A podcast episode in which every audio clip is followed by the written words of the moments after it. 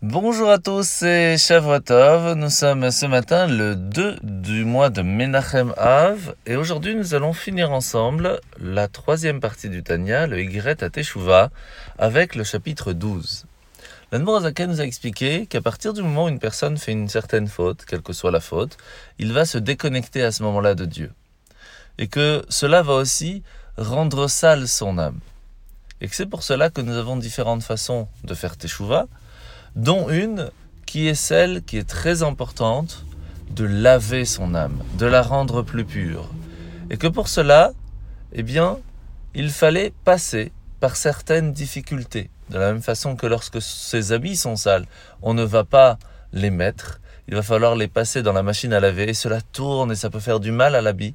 De la même façon, faire passer son âme à la machine à laver, cela peut être des fois difficile mais ce n'est encore rien par rapport à la machine à laver qui peut être dans le monde futur.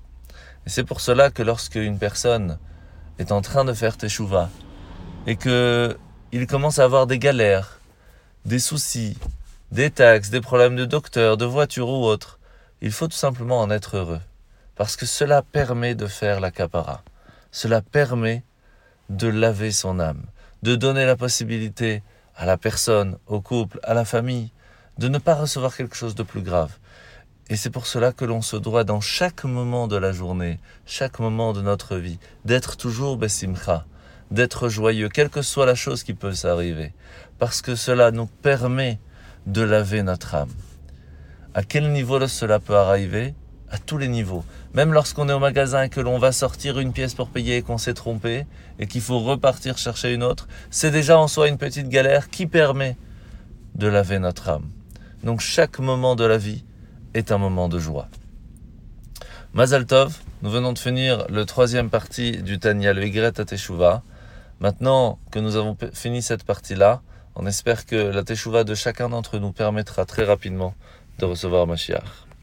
Nous sommes aujourd'hui dans la mitzvah positive numéro 15, la mitzvah de mettre une mezouza à la porte de chacune des portes de notre maison. Mitzvah positive numéro 18, c'est la mitzvah d'écrire un Sefer Torah personnel.